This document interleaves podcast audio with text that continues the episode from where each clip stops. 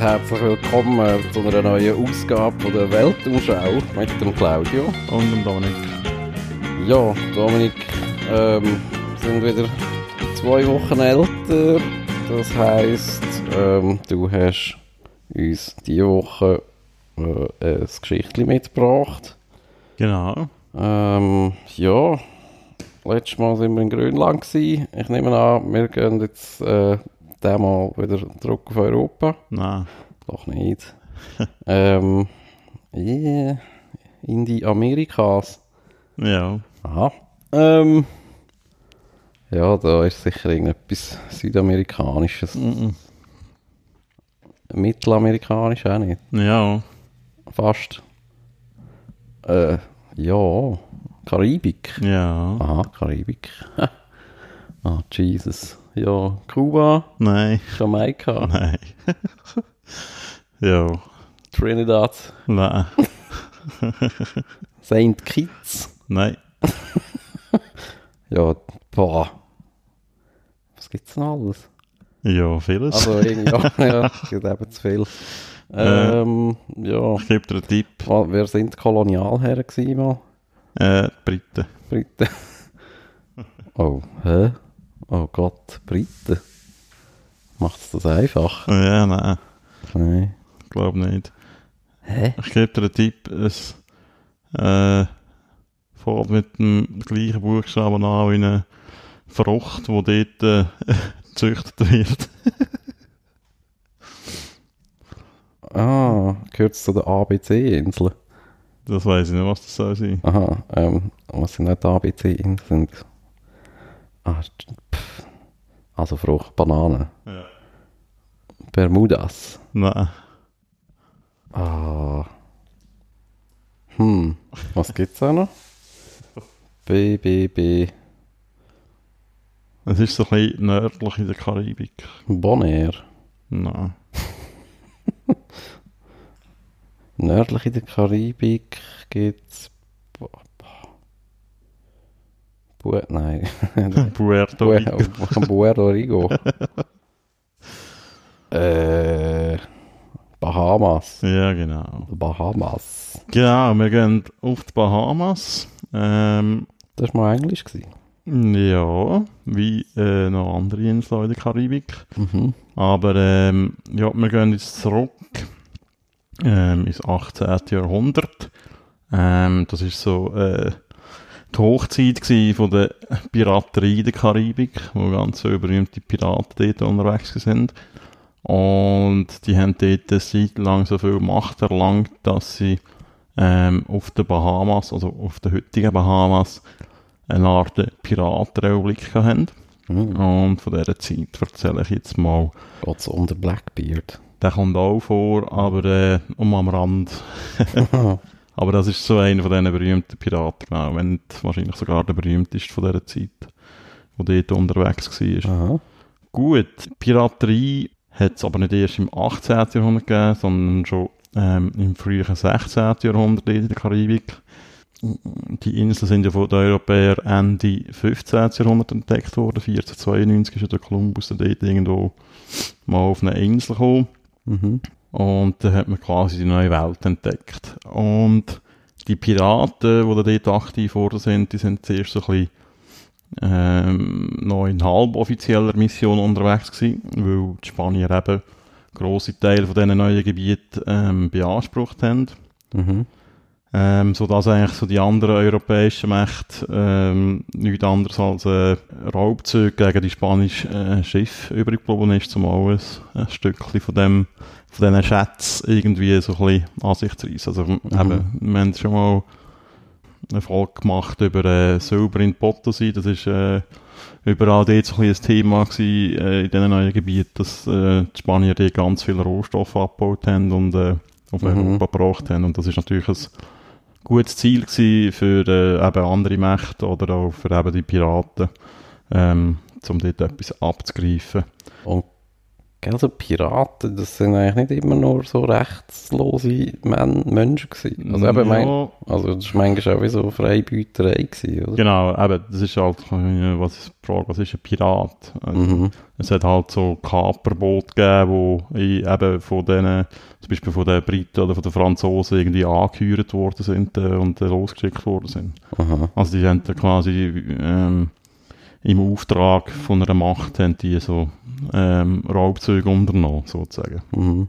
Genau, Ad- eben, wenn es in der Auftrag war, dann hätte es auch können sein, dass es echt geduldet worden ist halt von, von diesen Mächten. Ja. Im späten 16. Jahrhundert ist äh, noch eine weitere Gruppe in die Karibik gekommen. Ähm, das sind so Verfolgte, aus Europa, das kennt man ja aus Nordamerika.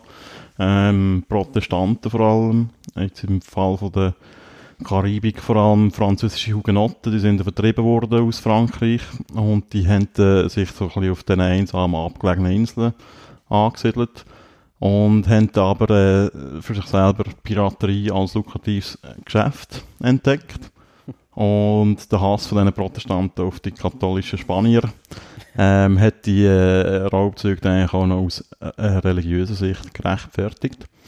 Und ähm, die Engländer haben sich das eben auch zu Nutzen gemacht und haben die sogenannten Bucaniere, wie man sie genannt hat, als eben Kaperfahrer gegen die Spanier eingesetzt. Aha. Ähm, die Lage hat sich dann gegen Ende vom 17. Jahrhundert geändert. Ähm, Spanien hat äh, irgendwann mal eingelenkt und hat auch andere europäische Mächte äh, teilhaben an dem an diesen neuen Gebieten. Also sie sind gekauft worden. Das sind äh, ähm, Kolonialinseln quasi geschaffen worden, auch in der Karibik. Äh, eben, die Briten sind die gewesen vor allem, aber auch äh, Niederländer und Franzosen. Und die Briten sind eigentlich durch das äh, zu einer sehr dominierenden Handelsmacht geworden. Weil die halt äh, schon lange Seehandel betrieben haben und dort auch noch Stützpunkt gehabt. Und für die sind die Piraten ähm, wieder ein Störfaktor geworden, nachdem man sie eigentlich äh, jahrzehntelang hat machen Mhm. 1701 ist in Europa ein Krieg ausgebrochen. Äh, Auslöser ist äh, der spanische Erbfolge. Man redet auch vom Erbfolgekrieg, aber ähm, der Krieg hat auch Auswirkungen in der neuen Welt, wo es auch Gefechte gegeben hat. Also dort ist es darum gegangen, eben, der letzte Hab- Habsburger König ist kinderlos gestorben und äh, hat äh, in Europa Krieg gegeben zwischen Ha- Habsburger Unterstützer und Bourbonen Unterstützer. Aber ja, das wäre jetzt äh, eine eigene Folge, um das noch zu erklären. Ja. Auf jeden Fall, eben, wie schon gesagt, wird der Krieg auch in der neuen Welt, in Anführungs- und Schlusszeichen, ausgefochten. Unter anderem zwischen Großbritannien und Spanien. Und die Briten haben wieder die Vulkaniere äh, eingesetzt als Kaperfahrer gegen die Gegner. Ähm, und der Krieg ist lang gegangen, bis 1713. Und dann hat man die wieder nicht gebraucht. Vor allem, weil die Briten haben äh, im Friedensvertrag äh, das Monopol bekommen für den sehr lukrativen Sklavenhandel zwischen Afrika und den spanischen Kolonien zu Amerika. Mhm. Und das, der Frieden hat auch zur Folge, dass äh, Großbritannien etwa ein Viertel von seinen Marinetruppen, die äh, im Folge von dem Krieg aufgebaut haben in Übersee, äh, ausmustert. Also man äh, geht von aus etwa 36'000 Soldaten und auch Matrosen von diesen angehörten Kaperfahrern äh, wegen dieser Ausmusterung ohne Beschäftigung sind. Und äh, die Kolonialhäfen in der Karibik sind eigentlich voll mit äh, gelangweilten, hungrigen Männern ohne Beschäftigung. Mhm. Einer von denen ist der Benjamin Hornigold. Ähm, der ist 1680 in England geboren worden ähm, und ist in dem Krieg auf einem Kaperschiff mitgesegelt. Ähm, nach dem Krieg hat er beschlossen, mit ein paar anderen Schicksalsgenossen den Friedensschluss zu ignorieren und auf eigene Rechnung spanische Schiffe wieder zu kapern. Und für das Vorhaben haben die Männer aber einen passenden Unterschlupf gebraucht und im Sommer 1713 sind sie darum äh, in dem Bahamas-Archipel umeinander gesegelt. Also das besteht etwa aus 700 Inseln, also meistens sind es so nur so kleine Sandbänke. Mhm. Und die sind dann auf die Insel New Providence gestoßen. Äh, New Providence ist heute äh, die bevölkerungsreichste Insel der Bahamas. Ähm, dort leben heute irgendwie mehr als 250.000 Menschen. Und dort äh, befindet sich auch Nassau. Das ist heute noch die Hauptstadt den Bahamas. Ähm, Nassau ist so um 56 von englischen Siedlern gegründet worden. Und eben, wo der, der Hornigold und seine Leute dort ankommen, äh, 63 Jahre später, äh, findet sie dort aber eigentlich nur noch verfallene Häuser und Ruinen. Ähm, es leben etwa noch 30 äh, Familien dort. Ähm, der Rest ist weggegangen, weil Nassau im Krieg viermal von Spaniern und Franzosen niederbrannt worden ist. Mhm. Also das ist eigentlich äh, nicht mehr wirklich funktionierende, nicht mehr, eine nicht mehr wirklich funktionierende Stadt. Ja. Genau. Äh, der Hornigold und seine Männer, die lassen sich dann dort nieder und fangen an mit kleinen Booten äh, kleinere Handelsschiffe zu überfallen. Also die haben wirklich so Bötchen gehabt mit dem Segel und äh, nicht wirklich, äh, nicht so die grossen Piratenschiffe, wie man sie Oh. heute so in, Film. in Filmen kennt, genau. Und äh, die Gruppe die ist angewachsen. Also die hat äh, irgendwie aus etwa 75 Männern bestanden dort. Und die Beute haben sie dann an Händler auf den Nachbarsinsel verkauft. Und sie, da das gut gelaufen ist, ähm, haben sie nach und nach ein, äh, die kleinen Boote durch erbeutete grössere Schiffe ersetzen. Und mit denen haben sie wieder können grössere Handelsschiffe äh, Mhm. angreifen. Und der Erfolg von diesen Piraten hat schnell umgesprochen. Und immer mehr äh, Beschäftigungslose, aber auch Abenteurer haben sich auf den Weg auf Nassau gemacht, um sich äh, in dieser Gruppe anzuschließen. Das natürlich auch so ein bisschen das romantische Versprechen ist vom äh, äh, Leben als äh, Gesetzlose in der Freiheit irgendwo äh, in der Karibik halt, ja. Drei Jahre später, um 1716, ist der Hornigold äh, einer der gefürchtesten Piraten in der Karibik gewesen. Sein Schiff, das er nach sich selber benannt hat, das hat Benjamin geheissen, ähm, hat Platz gehabt für 200 Piraten. In Nassau leben, äh, eben 1716 etwa 2000 Piraten. Im Hafen sind bis zu 40 äh, Schiffe. Und das ist offenbar eine sehr äh, farbige Truppe gewesen. Also es sind äh, teilweise halt so ein bisschen, heute würde man sagen, despektierlich Assis. Also eben wirklich so ein bisschen, äh, äh, ja, wie soll man dem sagen? Halt einfach so, wirklich, jetzt alles Ja. dort. Und die haben teilweise, muss das lustig sein, die haben teilweise einfach so die feinen Kleider von irgendwelchen Schiffskapitänen, die sie auseinandergenommen haben, angelegt und so. Mhm. Ähm, es hat auch Sklaven, geflohene Sklaven gehabt, es hat auch Schwarze gehabt und so. Also es war wirklich eine sehr bunte Truppe gewesen.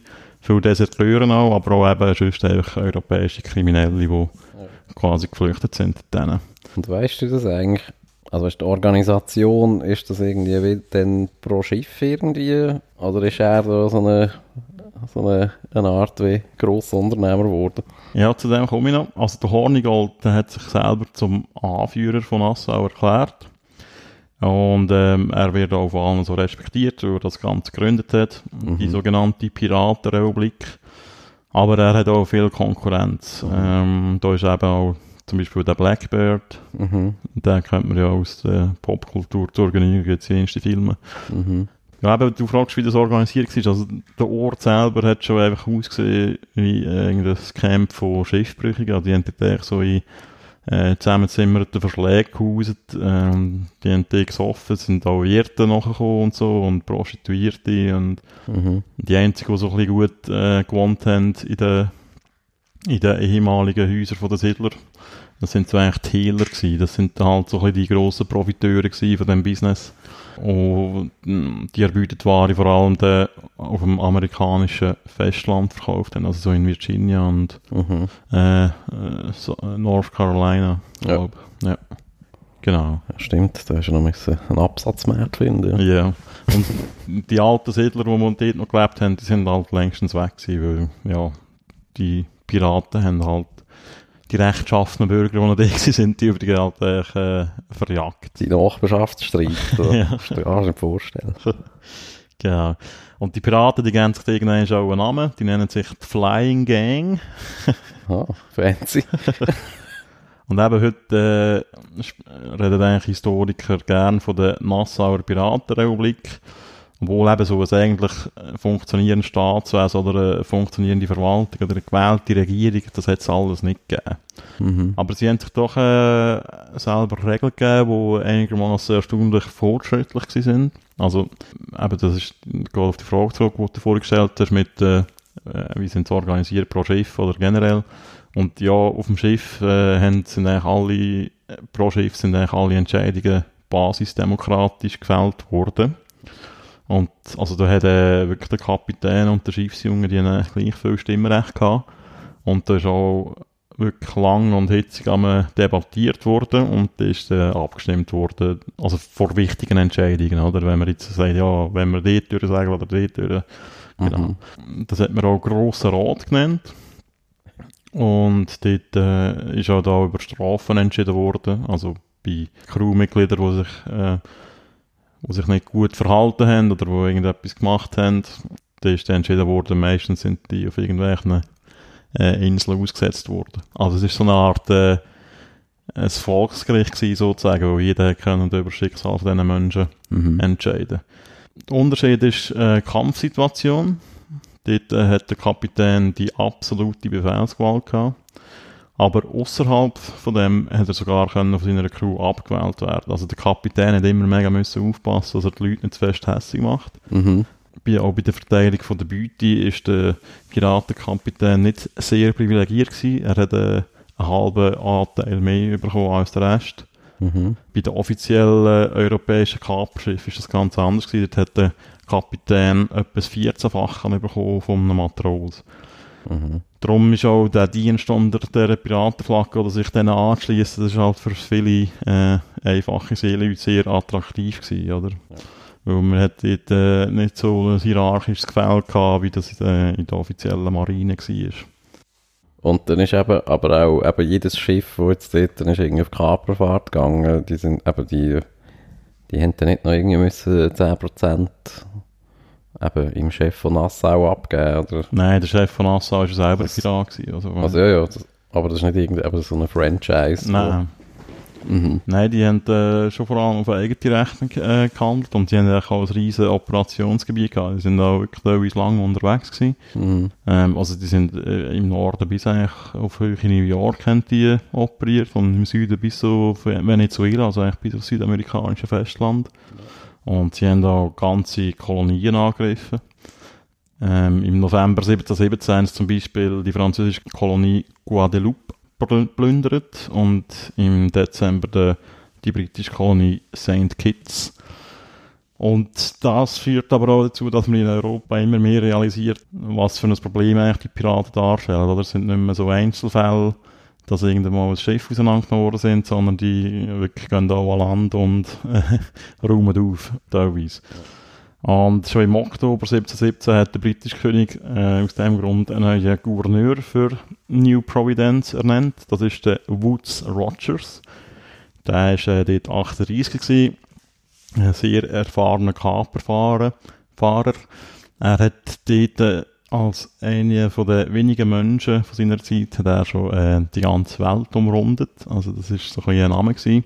Und er beratet jetzt den König in dieser Piratenfrage und er sagt ihm, er soll doch äh, quasi wie so ein, äh, wie sa- heute würde man dem sagen, ein Wiedereingliederungsprogramm machen mit diesen Piraten. Mhm. Also äh, es läuft darauf aus, dass der König äh, de, denen anbietet, wenn sie sich innerhalb von einem Jahr in einem britischen Gouverneur unterwerfen, dann werden sie eigentlich begnadigt. Mhm. Und der Plan von Rogers ist, dass sich dann quasi Piraten spalten, oder? Weil das ist halt schon noch ein relativ attraktives Angebot, weil die Piraten sind mittlerweile zu äh, Reichtum gekommen und wenn sie das so können legalisieren und eigentlich ein neues Leben anfangen in der Legalität, Mhm. das ist eigentlich noch ein gutes Angebot für viele von denen, die ja eigentlich ehemalige Soldaten auch sind. So. Also es sind nicht echt nur Kriminelle. Und halt die, die sich da nicht äh, würden ergeben, die hat er dann wollen gnadenlos bekämpfen, wie es heisst. Und der Rogers ist im April 1718 aufgebrochen mit sieben Schiffen und 550 Soldaten und Matrosen. Und noch bevor die Schiffe dort dann ankommen, hört man in Nassau schon von dem Gnadenangebot. Und es passiert genau das, was der Rogers sich erhofft hat. Und äh, die Piraten teilen sich in die zwei Fraktionen.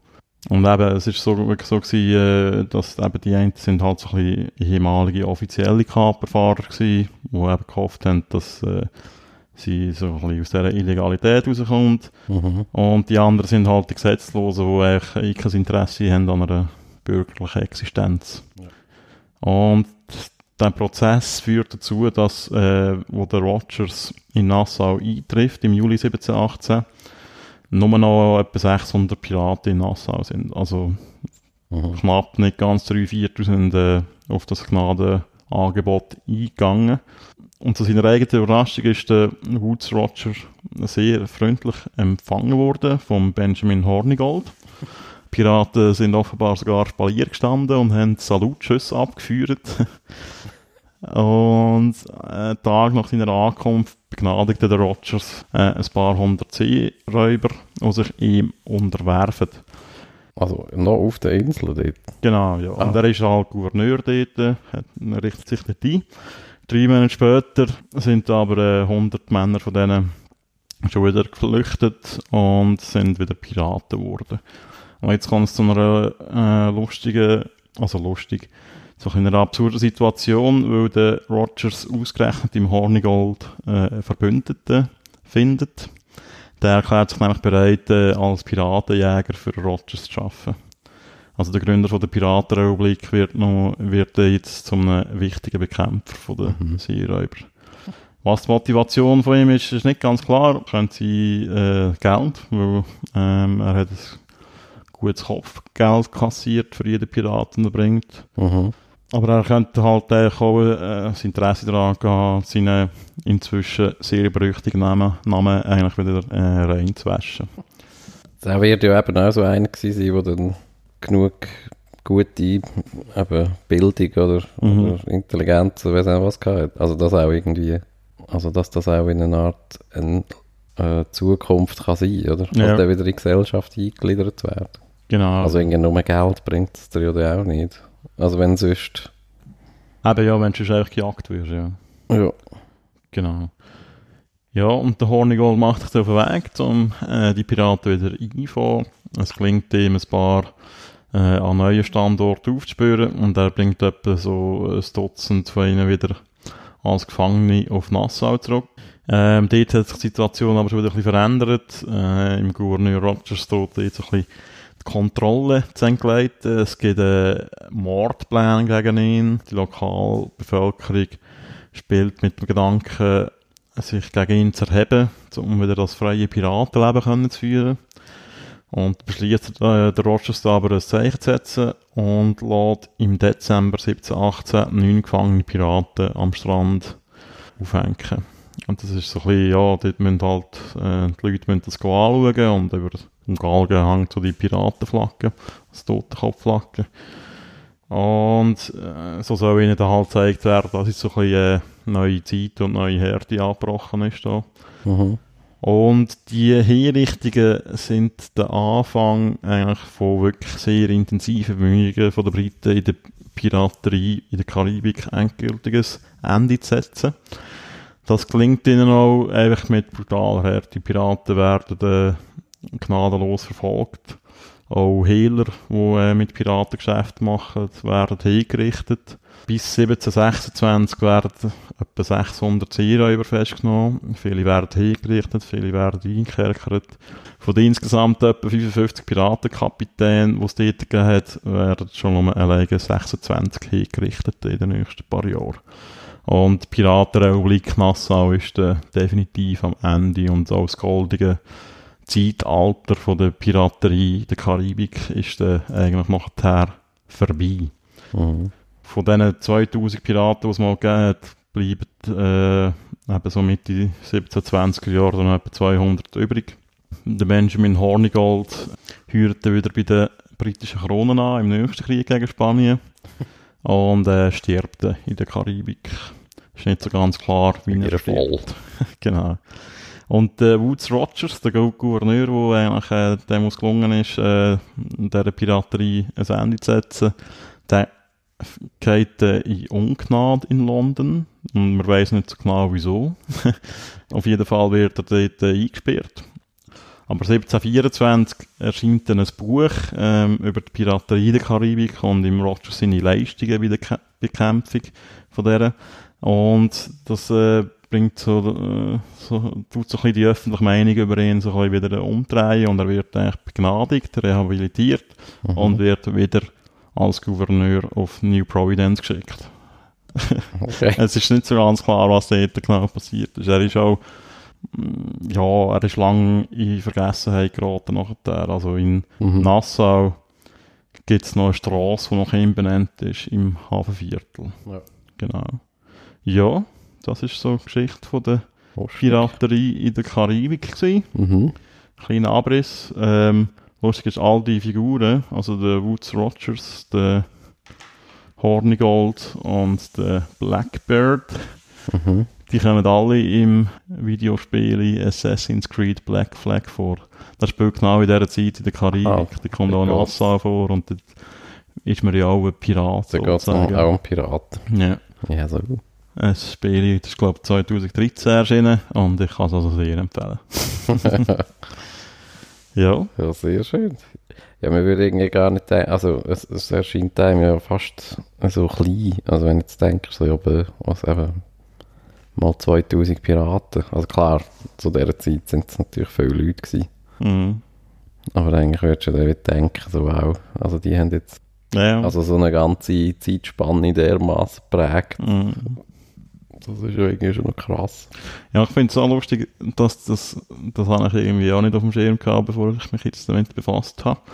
Aber dass das ja gar nicht so eine lange Zeit war, wo die wirklich, äh, Mhm. wo all die legendären Piraten sind alle so in dieser Zeit und es sind wirklich nur ein paar Jahre, wo da wirklich so Mhm. ausgeartet sind und es gibt so viele Filme, Bücher etc. Und das ist so ein, äh, so ein äh, bekanntes Motiv irgendwie so in eben in so vielen popkulturellen Sachen die Mhm. Piraterie, kleine Kinder, die sich jetzt noch als Piraten verkleidet. Und das ist, das kommt der Stil von diesen Piraten, wo man heute, wenn man heute an einen Pirat denkt, ist immer wirklich so das Karibik-Setting und Mhm. äh, so der dreieckige Hut und so. Das kommt alles eigentlich von dort. Und Piraterie gibt es ja schon lange, oder? das hat es schon in der Ja. Antike gegeben. und So. Mhm. Aber das Bild, vom, das wir haben von einem Piraten, ist eigentlich wirklich so aus dieser Zeit äh, Ja. prägt. Aber da hat es ja wahrscheinlich wie auch eben die Leute gebraucht, wo, also wo ja auch gesellschaftlich, also wo wir in der Gesellschaft auch gelebt haben, Mhm. wo man da überhaupt auch kann, eben vielleicht ein bisschen so ausstilisieren. oder? Ich meine, wenn das einfach alles nur so völlige Hure Fuck-Ups gewesen wären, Ja. wäre das auch so ein recht namenloses, Ja. also ein namenloser Hurenhaufen geblieben. Obwohl eben der, der Blackbird, der ist äh, sehr stark drogenabhängig gewesen. Und ist auch irgendwann mal Ein bunter Hund. äh, beim Versuch, irgendwo Drogen zu erpressen, also irgendwelches Opiumzeugs, ist er glaube ich auch ums Leben gekommen. Irgendwo in- an der amerikanischen, also an der nordamerikanischen Küste. Ja. Also der ist glaube ich schon äh, ziemlich assi gewesen. Also der, der ist jetzt auch nicht einer gewesen, wo mal, weiß nicht was, Das weiß ich gar nicht im Detail. zumal, äh, keine Ahnung. Ich weiß nicht, was Ein sein Hintergrund ist. dekorierter Marine, weiß auch nicht was war. Nein, nein, Kapitän. das glaube ich nicht, nein. Mhm. Ja, gut. Ja, cool. Coole Geschichte. Ja, und äh, Äh, ja. hören wir uns bald wieder, oder? Mhm. Und dann wünschen wir euch noch... hoffen es. ja, wir wollen keine Versprechungen machen. Gehen Sie in die Herbstpause. genau. ja, also, in dem Fall. Gut. Äh, gute Zeit, danke fürs Zuhören. Tschüss. Äh.